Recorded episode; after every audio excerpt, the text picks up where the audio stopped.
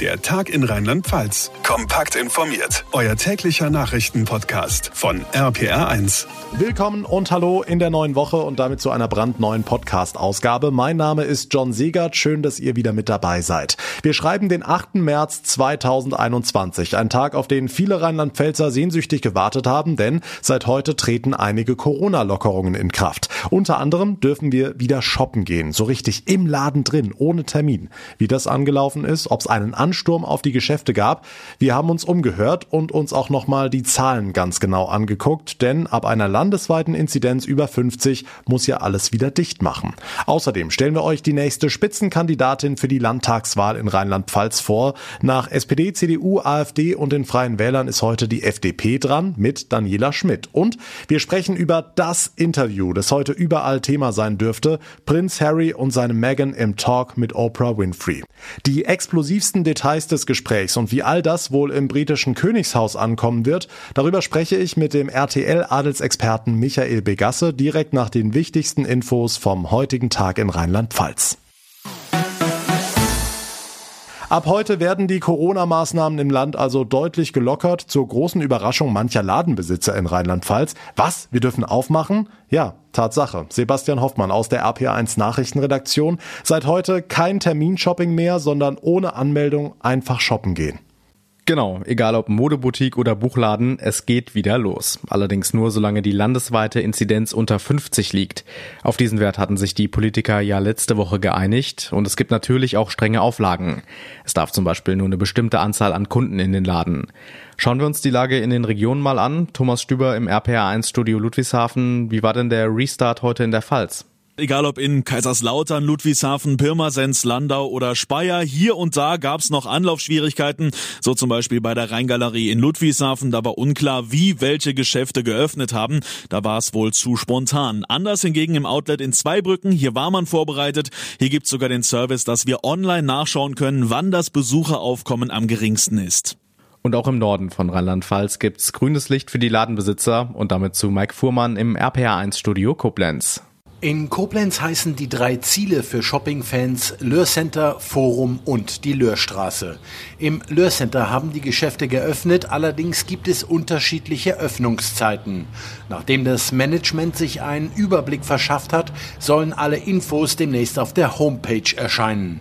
Auch die Boutiquen im Forum sind geöffnet, allerdings nicht alle.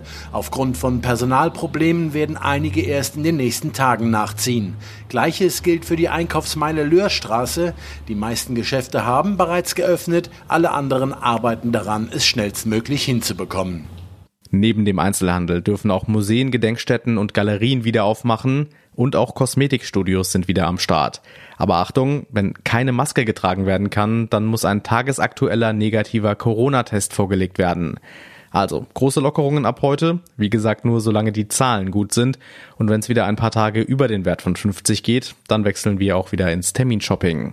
Ja, dann gucken wir an der Stelle direkt auf die heutigen Zahlen. Wie sieht's da aus? Da schauen wir zunächst mal auf die Gesamtinzidenz in Rheinland-Pfalz. Die ist ja für sämtliche Öffnungsschritte die Grundlage.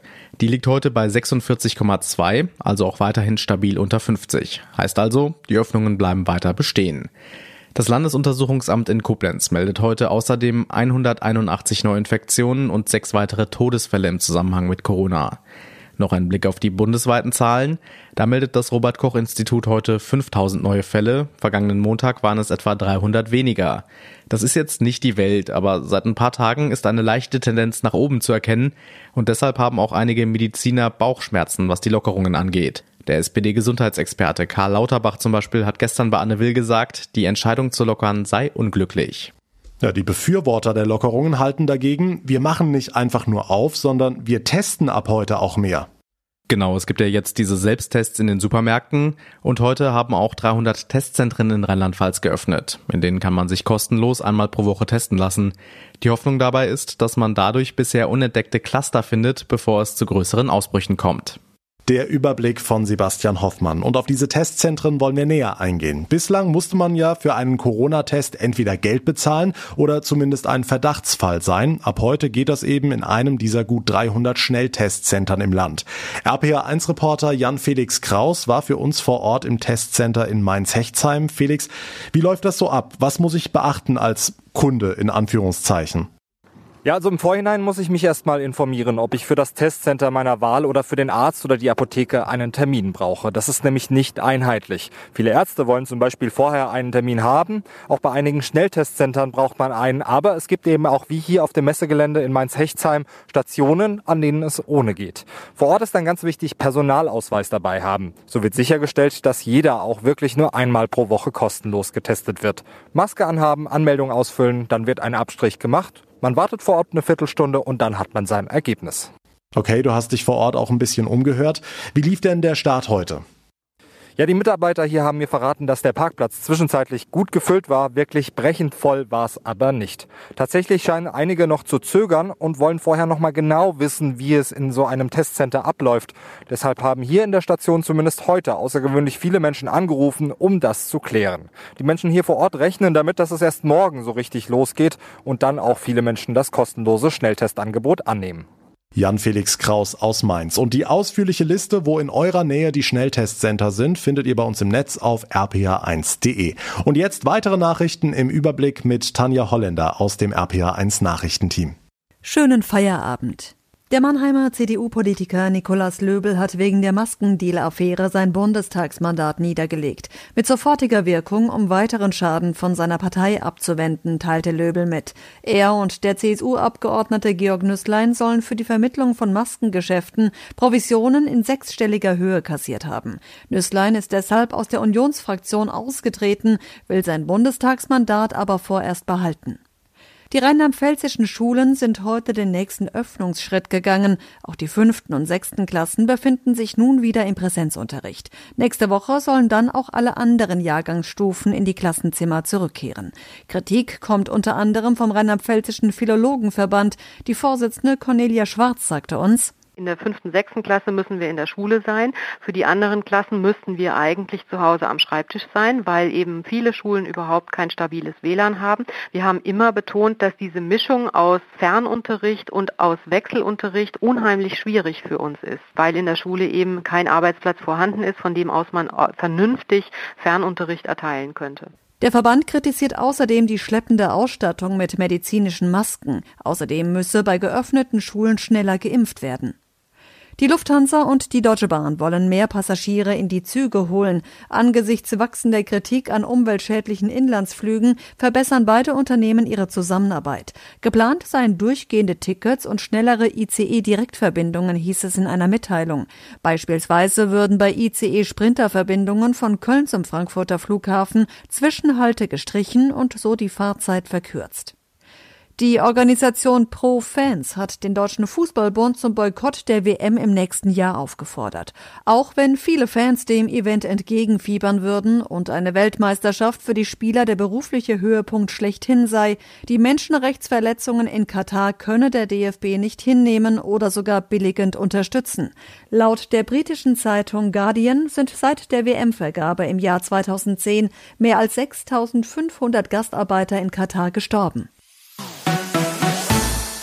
Rheinland-Pfalz wählt. Der Countdown zur Entscheidung bei RPR1. Keine Woche mehr bis zur Landtagswahl, wenige Tage noch Blackbox für die Kandidaten, die sich einerseits die Unentschlossenen schnappen wollen, andererseits aber wissen, dass viele schon Briefwahl gemacht haben. Wir stellen euch die Spitzenleute der Parteien vor.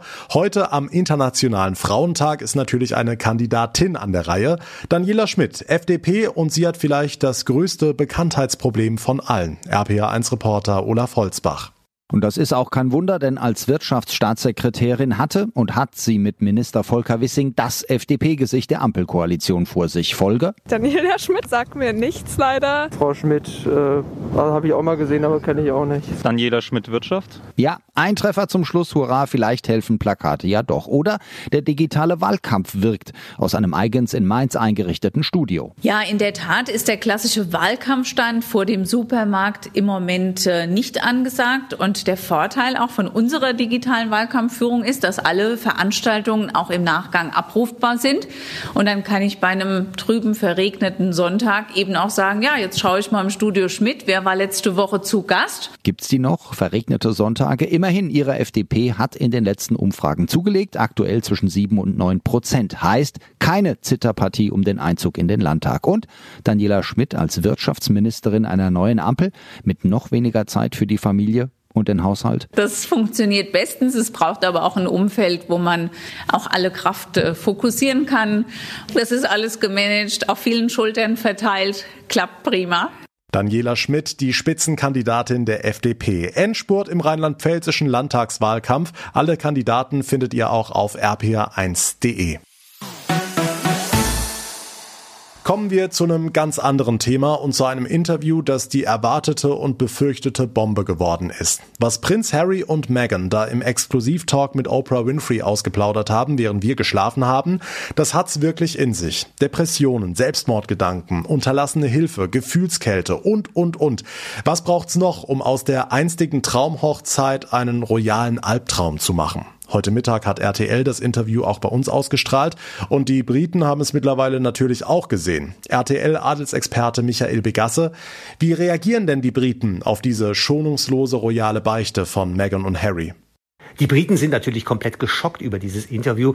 Äh, das ist also seit dem Panorama-Interview von Prinzessin Diana, als sie damals gesagt hat, dass äh, Camilla äh, schon immer ein Verhältnis hatte mit Prinz Charles. Wir waren drei in dieser Beziehung, jeder erinnert sich dran. Also dieses Interview ist wirklich ein royales Erdbeben, was da ausgelöst worden ist. Das ist ein Ding, darüber reden wir nicht nur heute. Über dieses Interview reden wir auch noch die nächsten Tage und vielleicht noch die nächsten Wochen. Okay, was sind für dich die zentralsten Punkte des Gesprächs? Also was von dem, was Harry und Meghan gesagt haben, ist aus deiner Sicht das explosivste für die Firma, wie sich die Königsfamilie ja auch gerne selbst nennt? Zum Beispiel hatte Meghan wirklich sehr glaubwürdig erzählt, dass sie in ihrer Zeit in London äh, Selbstmordgedanken hatte und dass sie psychologische Hilfe in dieser Situation wollte, dass der Palast aber das Ganze abgelehnt hat. Never complain, never explain. Das ist die Leitlinie der königlichen Familie. Also erkläre dich nicht und beschwer dich nicht. Mach einfach deinen Job. Und als Meghan nicht mehr konnte, hat man ihr keine Hilfe angeboten. Mehr noch, man hat zu ihr gesagt, bitte stell dich doch ganz einfach nicht so an. Du wusstest, auf was du dich einlässt. Du hast einen Prinzen geheiratet. Du bist jetzt Working Member, also arbeitendes Mitglied der royalen Familie. Hm, kann man denn den Aussagen von Meghan trauen? Also ich meine, von Meghan ist auch viel erzählt worden. Dinge wie, dass sie die Mitarbeiter am Hofe mit ihren Ansprüchen tyrannisiert hätte und sowas. Wie verlässlich ist also das, was Meghan da erzählt hat? Insgesamt ist es für mich wirklich ein kleines royales Erdbeben, das ich so nicht erwartet hätte mit dieser Offenheit und auch mit dieser Ehrlichkeit, weil ich habe es mir die 85 Minuten heute Nacht angeschaut und ich habe ihr geglaubt. Und Harry hat einen wunderschönen Vergleich gezogen zu seiner Mutter, zu Prinzessin Diana. Er sagt, das, was wir erlebt haben, hat mich zurückgeführt auf die Zeit, als meine Mutter in diese königliche Familie eingeheiratet hat. Und Prinzessin Diana war aber damals allein alleine. Sie hatte nicht die Unterstützung durch Prinz Charles. Aber das Gute jetzt ist, wir haben uns und wir unterstützen uns und wir haben neue Pläne und vor allem freuen die beiden sich jetzt auf das zweite Kind und es wird ein Mädchen. Tja, warten wir ab, welche Nachwehen dieses Interview nach sich ziehen wird. Der Adelsexperte Michael Begasse war das. Danke fürs Gespräch. Ein super schönes, wenn auch kaltes Wochenende liegt hinter uns. Wir haben viel Sonne getankt, aber heute waren schon deutlich mehr Wolken am Himmel unterwegs, so wie es ja auch unser RPA1 Wetterexperte Dominik Jung angekündigt hatte. Dominik, ist das jetzt der Wetterumschwung? Ja, genau das heißt das. Also es gab schon ähm, heute Morgen in der Eifel die ersten dichten Wolken. Später sind die weitergezogen Richtung Naheland, Hunsrück und dann auch nach Rheinhessen. Und überall ist mittlerweile so eine dünne Wolkendecke vorhanden. Die wird auch in der kommenden Nacht noch ein bisschen dichter werden. Die Temperaturen heute zum späteren Nachmittag und Abend so um die sieben bis acht Grad entlang von Rhein, Mosel und Nahe. In den höheren Lagen vom Hunsrück beispielsweise in Rheinböllen, da bleibt es mit fünf Grad ein bisschen kühler. Die kommende Nacht ist dann teilweise stellenweise wieder frostig um die plus ein bis minus zwei Grad, stellenweise in einigen Kaltluftsenken auch bis zu minus drei Grad. Und dann zum frühen Morgen, da ziehen in der Eifel Niederschläge auf. Und die können dann teilweise auch als Schnee oder Schneeregen fallen. Und man muss dort unter Umständen mit glatten Straßen rechnen. Also der Winter sendet morgen früh hier und da nochmal Grüße. Okay, und nach den winterlichen Grüßen kommen dann stürmische Tage, hast du gesagt, ne? Ja, genau, da bleibt's also morgen insgesamt dann noch ein ruhiger Tag, hier und da ein bisschen Regen, eine höherlangen Schneeregen, der Mittwoch meist trocken, auch noch sehr entspannt, aber dann zum Donnerstag hin, zum Donnerstagmorgen und Vormittag, da kommen dann tatsächlich die ersten Sturmböen herangezogen. Vor allen Dingen in höheren Lagen gibt es schwere Sturmböen bis zu 95, teilweise 100 Kilometer pro Stunde und jede Menge Regen. Also das ruhige Wetter macht dann erstmal eine kleine Pause. Der Donnerstag mit viel Wind und viel Regen. Dann wird's aber langsam ein bisschen weniger mit dem Wind zum Wochenende und nächste Woche schon mal ein kleiner Ausblick. Da kommt wahrscheinlich ein schönes Frühlingshoch zurück zu uns nach Rheinland-Pfalz. Sehr schön, die Aussichten von Dominik Jung. Das war der Tag in Rheinland-Pfalz zum Wochenstart. Wenn euch unser Podcast gefällt, dann würde ich mich sehr über eine kurze Bewertung bei Apple Podcasts freuen und wenn ihr auch anderen von uns erzählt, Freunden, Bekannten der Familie, sodass unser Podcast mehr und mehr Zuhörer gewinnt. Mein Name ist John Segert. Ich bedanke mich ganz herzlich fürs Einschalten. Wir hören uns dann morgen Nachmittag wieder. Bis dahin eine gute Zeit und vor allem bleibt gesund. Der Tag in Rheinland-Pfalz, auch als Podcast und auf rpr1.de. Jetzt abonnieren.